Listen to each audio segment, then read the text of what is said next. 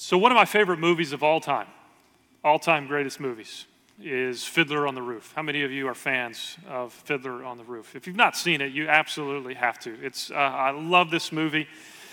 And uh, one of the greatest scenes, I think, is towards the beginning of the movie when the main character, Tevye, is singing, If I Were a Rich Man. There we go. All right. And the scene begins, the song begins with the words Tevye says, Oh, dear Lord, you made many, many poor people. I realize, of course, it's no shame to be poor, but it's no great honor either. So, what would have been so terrible if I had a small fortune? Take it away, Brian Piper. You're free to sing, dance. If I were a rich man, Diddle diddle diddle digga digga diddle diddle dum. All day long I'd biddy biddy bum. If I were a rich man, I wouldn't have to work hard. Diddle diddle diddle digga digga diddle diddle dum. If I were a bitty bitty rich digga digga diddle diddle man. And then the song concludes with Tevye saying, Lord, who made the lion and the lamb, you decreed I should be what I am. Would it spoil some vast eternal plan if I were a wealthy man?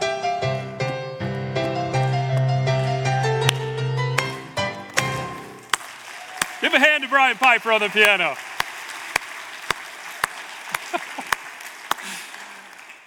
But I love the movie. I love the song. I love it because if I'm honest with you, my song, my heart often sings the same song and the same tune. Would it spoil some vast eternal plan if I were a wealthy man? This morning, as we continue our series in the Gospel of Mark, we're going to come to the topic of money and wealth and possessions. Could there be anything more relevant for us here in North Dallas than talking about money and wealth and possessions? And there's a few questions I want us to wrestle with this morning, honestly, wrestle with as we come to the text. Number one, what does our culture say about money and wealth and possessions? And more importantly, number two, what does the Bible say about money and wealth and possessions. And we're going to see just a little bit of that this morning in the Gospel of Mark, chapter 10. So if you have your Bible, open up to Mark, chapter 10, and grab your outline in your bulletin as well. You can see, uh, really, we're going to look at two major parts of the text, a contrast, if you will, in the story. First, we're going to see a story, a famous story of the rich man, the rich young ruler in Mark, chapter 10, verses 10, uh, 17 through 22. A famous story we'll take a look at of a man who turned away from Jesus because he had much property. Then, in contrast, number two on your outline, we're going to take a look at the disciples who left a lot behind in following Jesus. And then, number three, we're going to talk about me, or actually, we're going to talk about you. We're going to talk about us and how this passage applies to us as we try to follow Jesus in a fallen world regarding our money and possessions. So let's grab your Bible. Let's look first at Mark chapter 10, beginning in verse 17. Mark chapter 10, verse 17. John Mark says this As he, Jesus, was setting out on a journey, a man ran up to him and knelt before him and asked him, Good teacher, what shall I do to inherit eternal life. The first thing I want you to notice here in this account, Mark chapter 10, verse 17, it says, As he, Jesus, was setting out on a journey.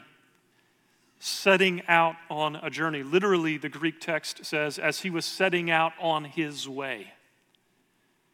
As he was setting out on his way. The reason this is important is because, as we've been seeing now for weeks after weeks, is that that phrase on his way or on the way is a repeated phrase in the Gospel of Mark, especially this section in the Gospel of Mark. Jesus is on his way. He's on the way to Jerusalem, to the cross, to lay down his life so that you and I can be forgiven. And here we're reminded once again that Jesus is not setting out on a journey, he's setting out on his way.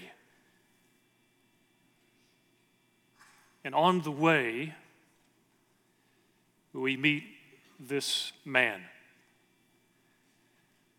Now, the parallel passages in the Gospel of Matthew and the Gospel of Mark tell us that this man is wealthy or rich, he's young, and he's a ruler, which is why we call this man the rich young ruler. But notice what Mark tells us here in verse 17 about the rich young ruler.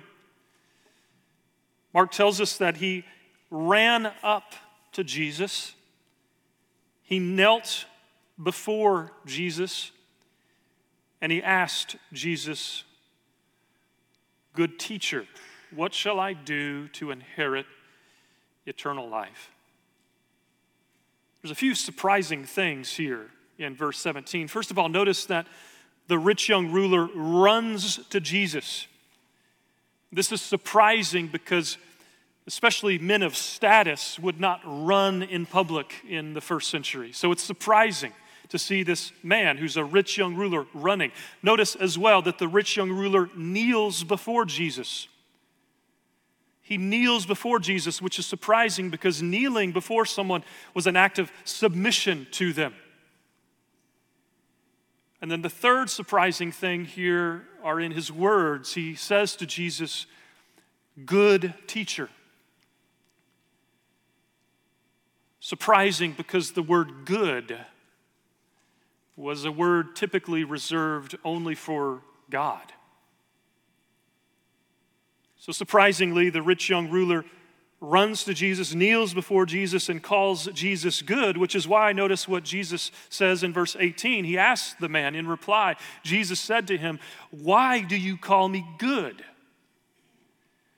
No one is good except God alone. Now, be careful here. When Jesus says, Why do you call me good? No one is good except God alone. Jesus is not denying his own divinity but rather he's zeroing in on this man's use of the word good. He says, Why do you call me good? No one is good except God alone. This word for good often describes an intrinsic goodness a goodness that is inherent and intrinsic to who you are. And truly, no one is intrinsically, inherently good except God alone. So Jesus says, Why do you call me good? Jesus is, is highlighting this, he's zeroing in on this, uh, the, the rich young ruler's use of this word good. And truly, humanly, no one is intrinsically good, but Jesus is making sure this rich young ruler understands that God is the standard. God is the one who defines what good truly is. And this God who has defined what goodness is has also revealed his goodness, his righteousness to us, which is why Jesus does what he does in verse 19. Notice he says, You know the commandments Do not murder. Do not, do not commit adultery. Do not steal. Do not bear false witness. Do not defraud. Honor your father and mother. So, having established God as the standard of what is truly good, Jesus now begins to quote from the Decalogue, the Ten Commandments in the Old Testament. He here lists five of the Ten Commandments do not murder, do not commit adultery, do not steal, do not bear false witness, honor your father and mother. But notice the one Jesus throws in. Jesus adds, do not defraud. Isn't that interesting? You were to flip back to Exodus 20, you don't find do not defraud in the Ten Commandments. So, why does Jesus add this one in. Now, we're speculating here for a minute, but perhaps the reason Jesus includes this phrase, do not defraud, is because that's the very way the rich young ruler has acquired his wealth. So Jesus is drawing his attention to the Ten Commandments and he's highlighting by adding this phrase, do not defraud. Again, perhaps we're speculating because that's the very way the rich young ruler has acquired his wealth. What Jesus is certainly doing here is he's drawing back this man's attention to the law, to the Word of God, in order to highlight his sin. What Jesus is doing here is what we typically call pre evangelism. The Apostle Paul in the book of Romans and in the book of Galatians talks about how the law ultimately is designed to expose our sin and to demonstrate our need for a Savior. And I think that's exactly what Jesus is doing here. He's drawing his attention to the Word of God, perhaps highlighting the fact that he's defrauded other people, but ultimately using it to highlight his sin and to point to his need from a Savior. But like we all do, the rich young ruler doesn't quite get it. Notice verse 20. After hearing Jesus say, You know the commandments, he, the rich young ruler, said to Jesus, Teacher, I have kept all these things from my youth up. I've kept all of these things from my youth up. See, the rich young ruler still not in a position where he understands that no, he's sinned and fallen short of the glory of God. He believes that he's kept these commandments from the youth up. But notice how Jesus replies back to him, verse 21.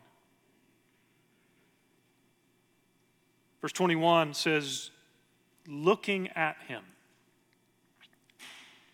Jesus felt a love for him. By the way, this is the only time recorded in the Gospel of Mark that it specifically said Jesus loves somebody. And Jesus certainly loves everybody, but this is the only time it's specifically mentioned in the Gospel of Mark that Jesus loves someone. He, looking at him, the rich young ruler, Jesus felt a love for him and said to him, One thing you lack. Go and sell all you possess and give to the poor, and you will have treasure in heaven and come follow me. Here, through the penetrating eyes of Jesus, we discover the one thing that's keeping the rich young ruler from following Jesus, and that is his idolatry of money. His idolatry of money. I believe this is why Jesus encourages him to go and sell everything he has to give to the poor. This is not necessarily a call Jesus has for everybody. But this was the one thing holding the rich young ruler back from following Jesus. Wealth was his God. And Jesus here puts his finger on the man's problem and tells him to go sell everything he has, give to the poor. Then he will have treasure in heaven, eternal rewards in heaven.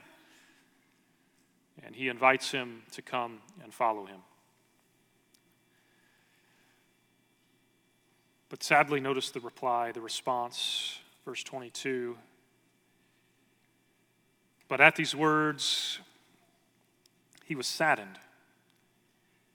And he went away grieving. Why? Because he was one who owned much property.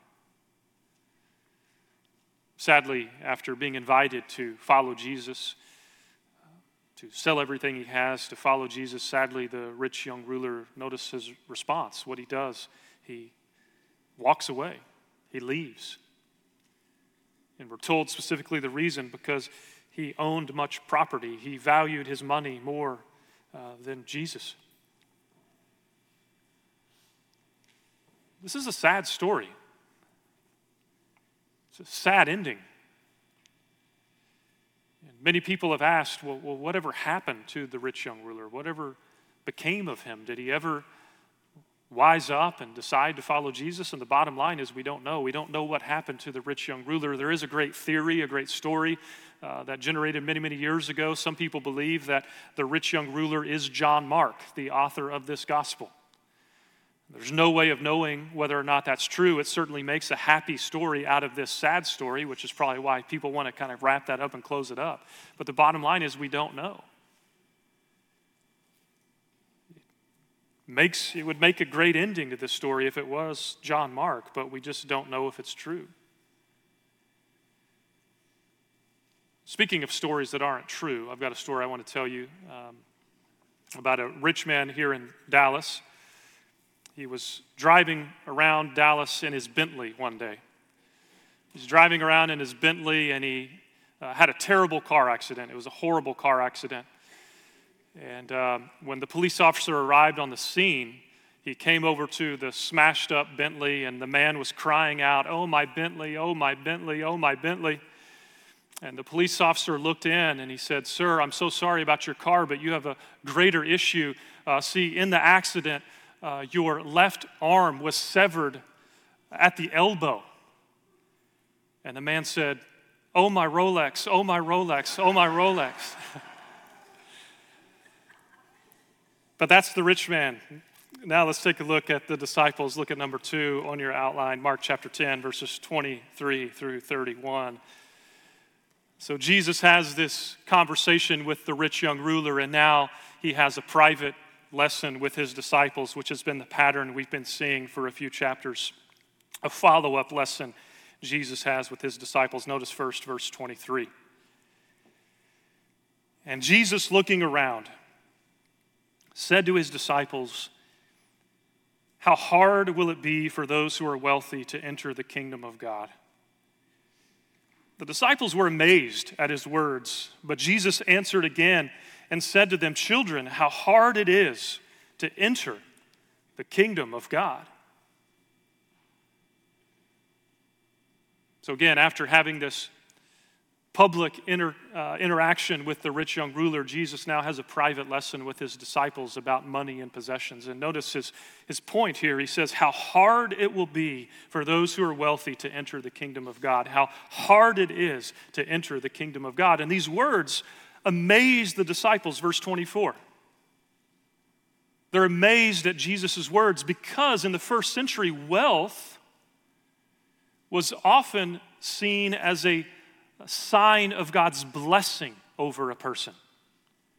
So the thought was well, if you're wealthy, then God must really like you, He must really be blessing you. But Jesus says it's hard for those who are wealthy to enter the kingdom of God. It's hard to enter the kingdom of God, verse 24. And so at these words, the disciples are amazed and surprised. So, in their confusion, Jesus then offers an illustration. Notice verse 25. He says, It's easier for a camel to go through the eye of a needle than for a rich man to enter the kingdom of God. Now, there's two main ways that this verse has been viewed over the years. The first view, it's a popular view, you've probably heard, is that uh, some believe, some uh, argue that there was a small gate in the opening of the city of Jerusalem uh, where people could take camels through, the Camel's Gate. And it was a really small uh, gate, and obviously camels are really big. And so some people argue that that's what Jesus is talking here. Uh, that's not the view I hold because there's no evidence that a camel's gate existed in Jerusalem until the 9th century AD. So there was a camel's gate, but I think it was built later and probably named because of this passage. The view that I hold to is that I think Jesus is hyperbolically speaking here of a literal camel and a literal sewing needle. And he's illustrating his point of how difficult it is to enter the kingdom of God by saying, listen, it's easier for a camel, the largest animal in Israel at that time, to enter into the eye of a sewing needle, the smallest possible opening than for a man to enter the kingdom of God. And again, these words astonish the disciples. Notice verse 26. they say, John Mark tells us they were even more astonished. And they said to him, Then who can be saved? And looking at them, Jesus said, With people, it, being saved, is impossible. But not with God. For all things are possible with God. And here we see a bit of refreshment here in these challenging verses. And Jesus says it's hard for a rich person to enter the kingdom of God. It's easier for a camel to enter through the eye of a needle than for the rich to enter the kingdom of God. And then the disciples then ask the logical question then who can be saved? If it's as impossible as it is for a camel to, to go through a sewing needle, then who can be saved? And we have no chance, right?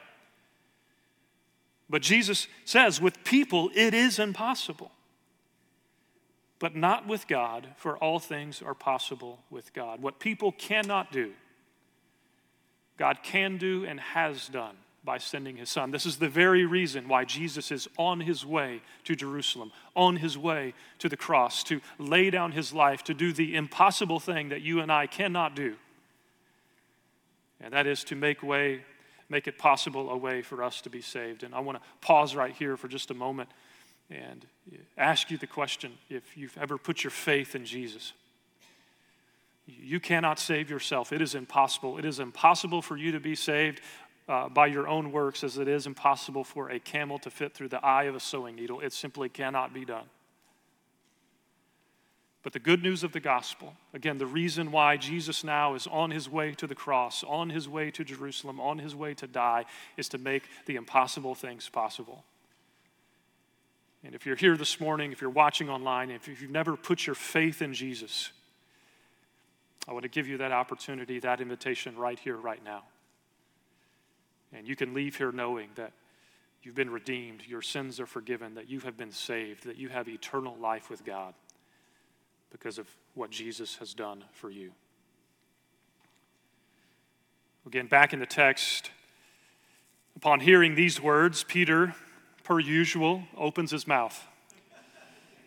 Verse 28 says, Peter began to say to him, I love that. He began to say to him, Behold, we have left everything and followed you. We've left everything, Jesus, and followed you. And indeed, the disciples had. If you remember from earlier in our studies of the, the Gospel of Mark, we see that the disciples, they immediately, immediately, they left everything behind in order to follow Jesus. And so, Peter, the spokesman for the disciples, he asked the question. He says, Behold, we have left everything to follow you. And the implication is then, Lord, what do we get? If we've left everything behind in order to follow you, then what will there be for us? And notice Jesus' reply, verse 29. Jesus said, Truly I say to you, there is no one who has left house or brothers or sisters or mother or father or children or farms for my sake and for the gospel's sake, but that he will receive a hundred times as much now in the present age houses and brothers and sisters and mothers and children and farms, along with persecutions, and in the age to come, eternal life. Notice Jesus affirms the truth that indeed the disciples have sacrificed much in order to follow Jesus. And in return, Jesus affirms that the disciples, but not just the 12, but anyone, notice the phrase there in verse 29 there is no one who has left house or brothers or sisters or mother. In other words, this invitation is not just for the 12, but it's for you and me as well, for anyone who sacrifices for Jesus' sake and for the gospel's sake and Jesus says they will receive a hundredfold blessing from God. And notice this blessing Jesus here says will come in the present age as well as in the age to come. In this life as well as in the life to come. What's interesting is if you look at this passage in the Gospel of Matthew, Matthew really focuses on, he emphasizes those eternal rewards, the eternal blessings. But interestingly, Mark, here in Mark 10, uh, Mark 10, he focuses in on the blessings of the present age. Notice he says, verse 30, he will receive a hundred times as much now in the present age houses and brothers and sisters and mothers and children and farms. But then notice what else he includes and persecutions. The one we wish that wasn't there, right? One of the realities we see throughout Scripture is that as we follow Jesus in a fallen world, yes, God might bless us for that. He'll certainly eternally reward us for that. But guaranteed, there will be persecutions that come along with it as well. This, by the way, would have been a great encouragement and a lot of relevance to Mark's original audience, his Roman readers who faced persecution day in and day out.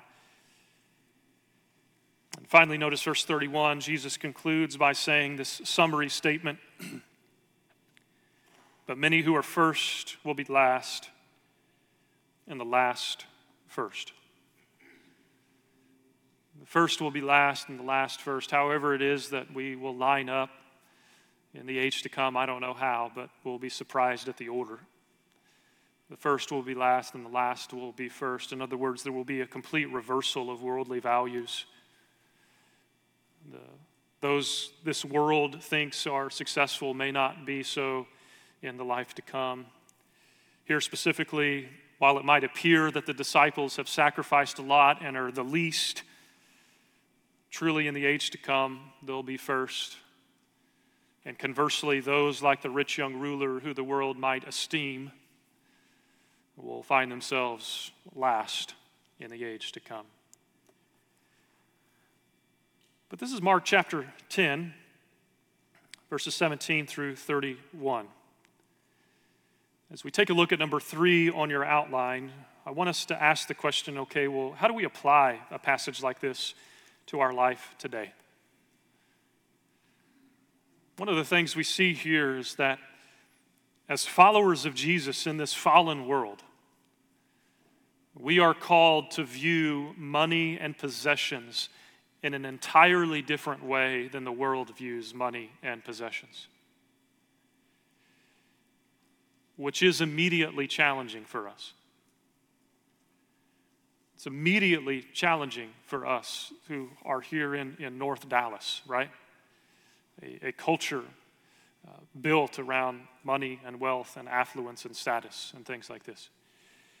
And for us, even as followers of Jesus, it's far too easy us, for us to live by the motto of Dallas I shop, therefore I am.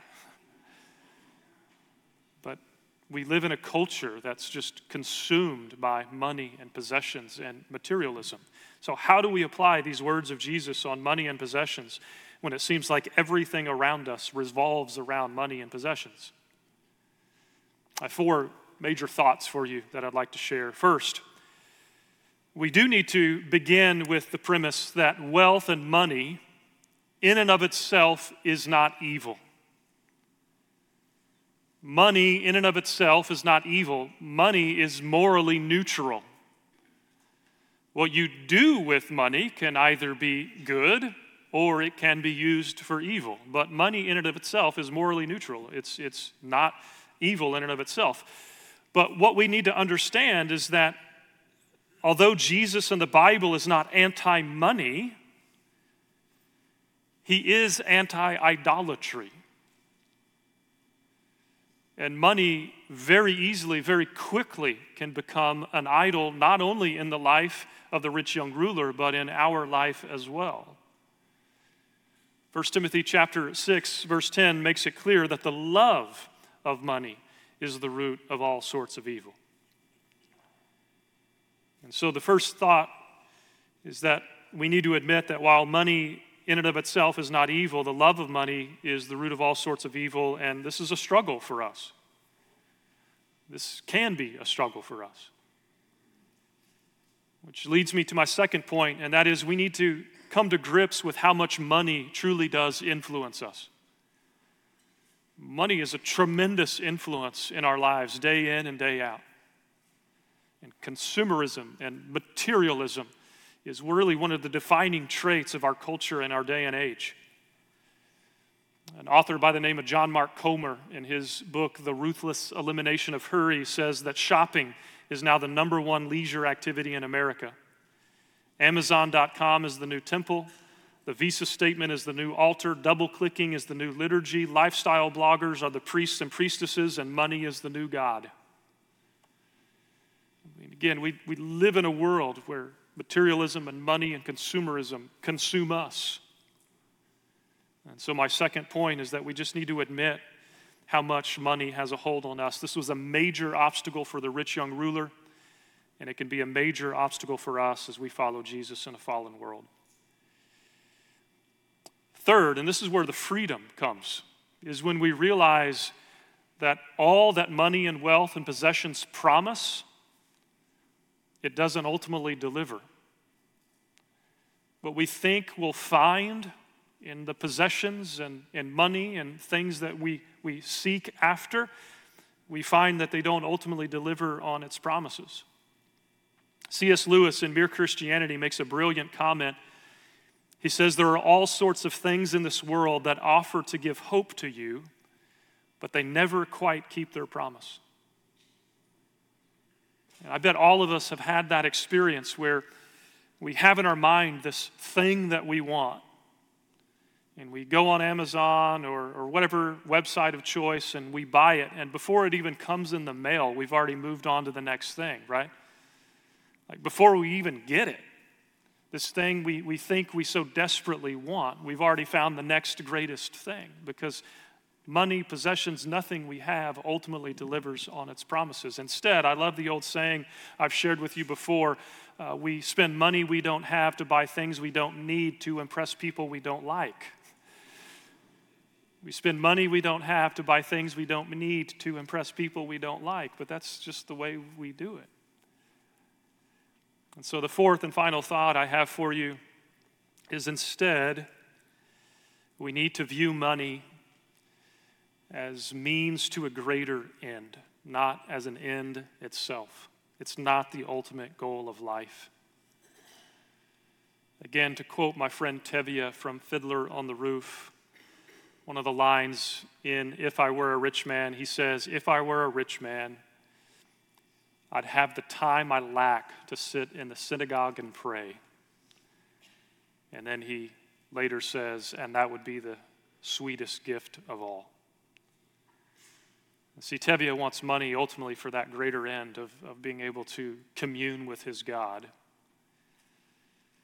And it's, by the way, he also wants his wife to have a proper double chin, but that's, that's another story. Um, but the lesson there is that truly money is a means to a greater end.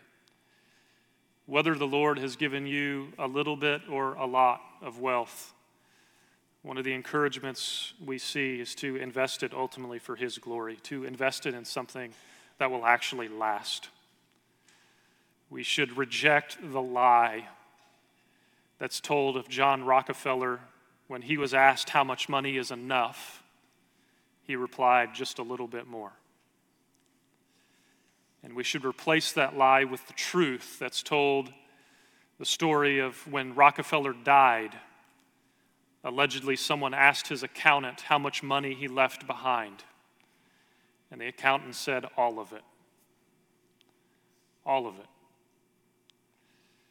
We should invest our money. Yes, we should enjoy life. The book of Ecclesiastes makes that clear but we should invest our money into something that will actually last. Jesus says in Matthew chapter 6 uh, to seek first his kingdom and his righteousness, and all these things will be added to you. So, there on the back side of your outline, I've given you some uh, application questions to consider. And your one thing for this week is this is to wrestle with the questions uh, what determines your opinion about money? Be honest. Is it our culture or the scripture? Uh, how can wealth be a hindrance to us in our call to follow Jesus? How can money become an obstacle, a difficulty in our pursuit of following Jesus, just like the rich young ruler? And instead, how can wealth be strategically invested in our call to follow Jesus? And in what ways is Jesus asking you, even now, to invest your money and possessions as you seek to follow him? Because the truth is, the good life we're all after.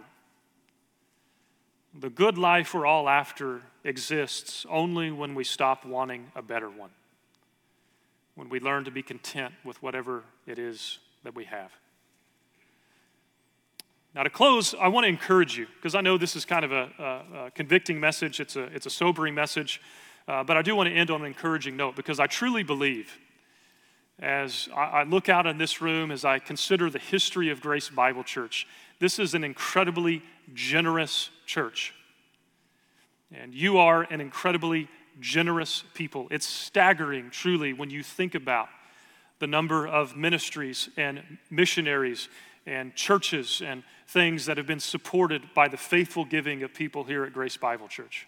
Now, we're not perfect. We have a lot to learn here in this passage. Money can still have a hold on us. But I do want to encourage you to continue that good work that God has begun in you. That the generosity that this church has historically been known for would continue into the future as well. It's one of the things I love about this church this bit of fresh air in the midst of our culture that when we come here, when we come in this room, when we come around this table, truly there is neither Jew nor Greek, uh, uh, slave nor free, male nor female, and if I can add, there's neither rich nor poor. But we're all one in Christ Jesus. So thank you, Grace Bible Church, uh, for your obedience to the Lord in this area. I want to encourage us uh, to continue it into the future. So let's pray, and then we'll have communion together.